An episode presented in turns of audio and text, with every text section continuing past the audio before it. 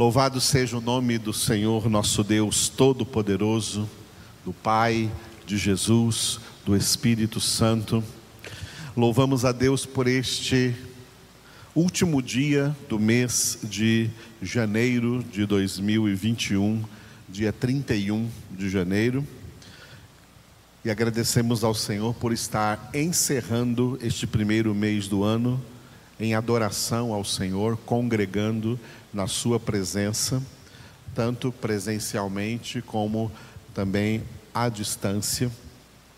Glorificamos o nome do Senhor porque, seja qual for a tribulação no mundo, a palavra de Deus nunca está acorrentada.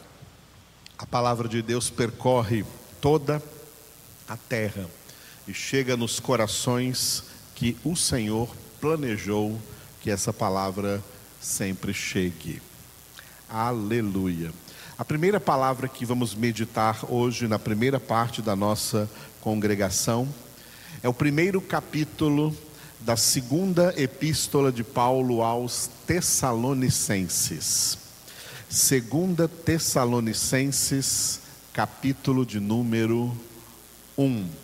Enquanto lemos estes 12 versículos deste capítulo, o Espírito de Deus estará usando essa palavra para operar em nossas vidas, na minha vida, na sua vida e na vida de todos aqueles que tiverem acesso a essa transmissão ao vivo da palavra de Deus.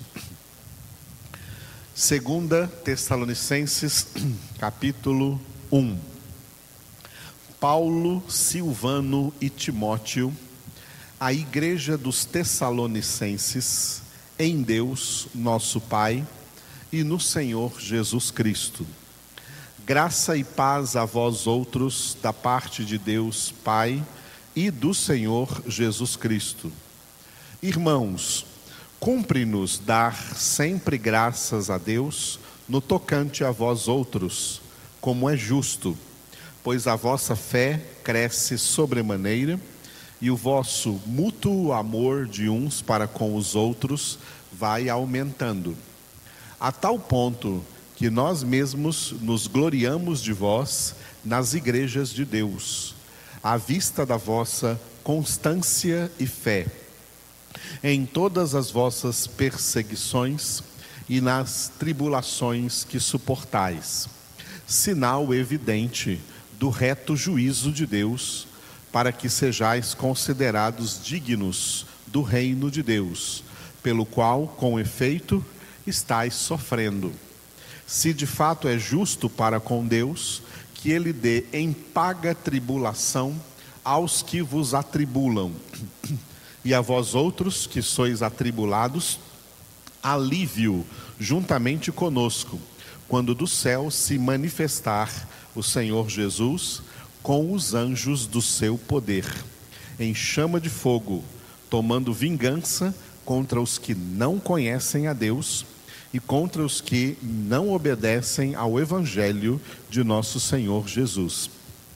Estes sofrerão penalidade de eterna destruição, banidos da face do Senhor e da glória do seu poder, quando vier para ser glorificado nos seus santos e ser admirado em todos os que creram. Naquele dia, porquanto foi crido entre vós o nosso testemunho. Por isso, também não cessamos de orar por vós, para que o nosso Deus vos torne dignos da sua vocação e cumpra com poder todo o propósito de bondade e obra de fé a fim de que o nome de nosso Senhor Jesus seja glorificado em vós e vós nele, segundo a graça do nosso Deus e do Senhor Jesus Cristo. Aleluia. Eu gostaria de chamar a atenção para duas coisas importantes neste texto. Uma em relação aos salvos e outra em relação aos condenados são dois tipos de pessoas na face da terra: salvos e condenados. Quantitativamente, o número de condenados sempre foi e sempre será extremamente maior do que o número de salvos, já que a salvação, como o próprio Jesus declarou, não é para todos e não é para muitos, mas para poucos, porque muitos são chamados, mas poucos escolhidos. Mateus 22, 14. Os poucos escolhidos têm uma qualidade muito importante que eu quero exaltar nessa noite, que é essa qualidade que Paulo descreveu no versículo 4. Versículo 4: A tal ponto que nós mesmos nos gloriamos de vós nas igrejas de Deus, à vista da vossa constância e fé em todas as vossas perseguições e nas tribulações que suportais.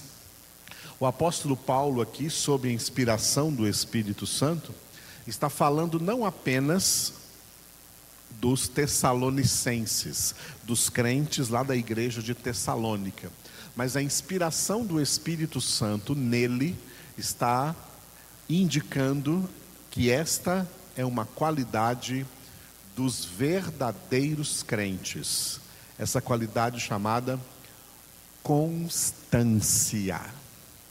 A palavra-chave aí é constância. Paulo cita constância e fé, ok? Mas eu gostaria de falar sobre a constância. Como seres humanos, na sua totalidade, foram contaminados pelo pecado, como está escrito em Romanos 3:23, todos pecaram. O ser humano se tornou um ser, por natureza, inconstante. Pessoas inconstantes, pessoas vacilantes, pessoas que não têm firmeza, que não têm decisão, que não conseguem seguir avante, que não conseguem terminar o que começaram pessoas que são inconstantes em todos os seus caminhos. Tiago, na sua epístola, ele chamou essas pessoas inconstantes de pessoas de ânimo dobre. Ânimo dobre, ou seja, pessoa que tem dois ânimos, um positivo e um negativo. São pessoas polarizadas, tá? Elas têm um problema, um problema semelhante à bipolaridade. São pessoas de altos e baixos. Um dia está bem, outro dia está terrivelmente mal. Às vezes até vai dormir bem, mas acorda mal, para baixo, depressivo, caído, acabado. No mundo chamam de alto astral ou de baixo astral. Isso é besteira. Mas é uma realidade. As pessoas inconstantes, elas são dessa maneira. Um dia parece bem, outro dia ruim. Infelizmente, isso existe também no meio do cristianismo.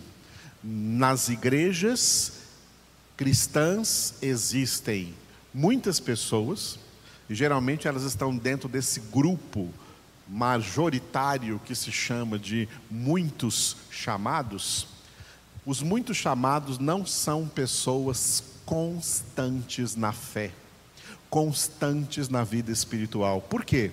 Porque, em primeiro lugar, eles não são constantes na oração, não são como o homem do Salmo número 1, constantes na palavra de Deus, e se tornam então pessoas espiritualmente inconstantes ou instáveis. Eles não têm constância, eles não têm estabilidade, eles não têm firmeza. Toda hora estão caindo, toda hora estão tropeçando. São essas pessoas às quais Tiago se referiu quando falou sobre pessoas de ânimo dobre, homem de ânimo dobre. E Tiago, também sob a mesma inspiração do Espírito Santo, escreveu dizendo: Não pensem tais pessoas que conseguirão alguma coisa do Senhor. Não há bênção e nem favor de Deus para as pessoas inconstantes, para as pessoas instáveis, para as pessoas, outra palavra que se diz é pusilânimes, pessoas que se tornam como objetos, como um objeto, como esse microfone aqui que precisa de pilha, pessoas que têm que colocar pilha nelas pessoas que têm que dar corda nelas, pessoas que têm que ter alguém empurrando, senão elas não andam, senão elas não caminham. Esse tipo de gente não presta para o reino de Deus. O reino de Deus procura cidadãos decididos, que caminham, que dão passos pela fé, que vão adiante, que não olham para trás, que não são atraídos por coisas do mundo, que estão com seu olhar fixo no Autor e Consumador da fé Jesus Cristo, que vão adiante decididamente, não importa quais sejam os sofrimentos que passe, não importam as tribulações, as circunstâncias, o que aconteça na sua vida ou ao seu redor, ele continua firme no Senhor 24 horas por dia, todo dia, toda semana, todo mês, todo ano, toda a sua vida. Isso é vida com Deus, vida no Senhor. Vida com Deus tem que ter constância. A pessoa inconstante, ela prova com a sua inconstância que ela não tem Deus de verdade alguém que precisa ser empurrado para a igreja, alguém que precisa ser é, ameaçado para ler Bíblia, porque não está lendo Bíblia, alguém que precisa, alguém chamar a atenção dele, você não está orando, você precisa orar. Essas pessoas é bem provável que não sejam de Deus. São pessoas inconstantes. Pessoas constantes não precisam de ninguém empurrando-as porque elas são guiadas pelo Espírito Santo de Deus. Quem é guiado pelo Espírito Santo de Deus, não precisa de ninguém colocando pilha nele, não precisa de ninguém o empurrando, porque ninguém é mais forte que o Espírito Santo. A pessoa de Deus é guiada pelo Espírito de Deus, e por isso Paulo disse em Romanos 8, 14: os que são filhos de Deus são guiados pelo Espírito de Deus. Eles não precisam de um coach, que é o que existe muito por aí hoje em dia, tá? Não precisa de ninguém querendo colocar uma pilha nele para ele poder ir para frente. Não, ele é uma pessoa decidida, constante, porque Deus lhe dá essa constância, Deus lhe dá esta firmeza, Deus dá estabilidade para a nossa personalidade, para nos tornarmos pessoas firmes, constantes, estáveis, porque essa é uma exigência do reino de Deus. No céu não entra gente mole, no céu não entra gente covarde, medrosa, pusilânime, vacilão. No céu entra pessoas decididas e que provaram essa decisão enquanto estavam aqui na terra e enfrentaram todas as tribulações, todos os desafios da vida, na constância, na firmeza do Senhor, gente estável. Deus quer formar filhos estáveis e não instáveis. O mundo é tão instável, o mundo que eu digo, a humanidade, a humanidade é tão instável e tão inconstante que uma figura metafórica de instabilidade são as águas. Por isso que a humanidade é chamada de muitas águas, porque a humanidade é uma humanidade espiritualmente inconstante, por não terem Deus, por não conhecerem a Deus. E por esta razão, estão todos no estado de condenação. Estado de condenação que chegará a um clímax nessa história da humanidade. Clímax citado aqui pelo apóstolo Paulo nos versículos 7 e 8. Vejam bem o que o apóstolo Paulo declarou aqui.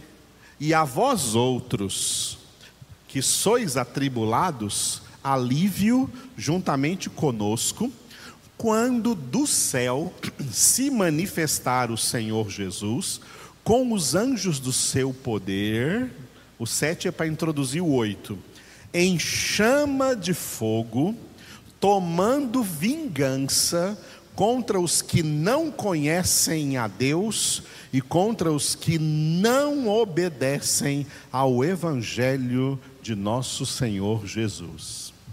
Repetindo oito, em chama de fogo, tomando vingança contra os que não conhecem a Deus e contra os que não obedecem ao Evangelho de nosso Senhor Jesus. É muito importante entendermos a radical diferença entre a primeira e a segunda vinda de Jesus. Na primeira vinda de Jesus, ele veio como Salvador. Mas na segunda vinda, ele não virá como Salvador, ele não vem salvar mais ninguém. Ele virá como justo juiz para exercer a vingança de Deus. Vingança contra contra quem? Contra os que não conhecem a Deus. E as pessoas que não conhecem a Deus, Paulo escreveu também em Romanos capítulo 1, elas não conhecem a Deus e elas não têm desculpa para não conhecer a Deus Está escrito em Romanos capítulo 1 que tudo o que alguém nessa terra, tudo que um ser humano pode conhecer de Deus, é manifesto entre eles, porque Deus o manifestou. Assim, o seu eterno poder, como a sua própria divindade, claramente, não obscuramente, claramente se reconhecem desde a criação do mundo, desde a fundação do mundo, manifestando-se através de tudo quanto foi criado. Portanto, as pessoas não conhecem a Deus porque elas preferem as trevas do que a luz. João 3 está escrito: A luz veio ao mundo, mas os homens amaram mais as trevas do que a luz, porque as suas obras eram más mas a vingança do Senhor vai chegar contra todos os que não conhecem a Deus e contra os que não obedecem ao Evangelho de nosso Senhor Jesus. Sabe quem são esses? Esses são os que ouviram a palavra, ouviram o Evangelho, mas se recusaram a obedecer. Não obedeceram o Evangelho.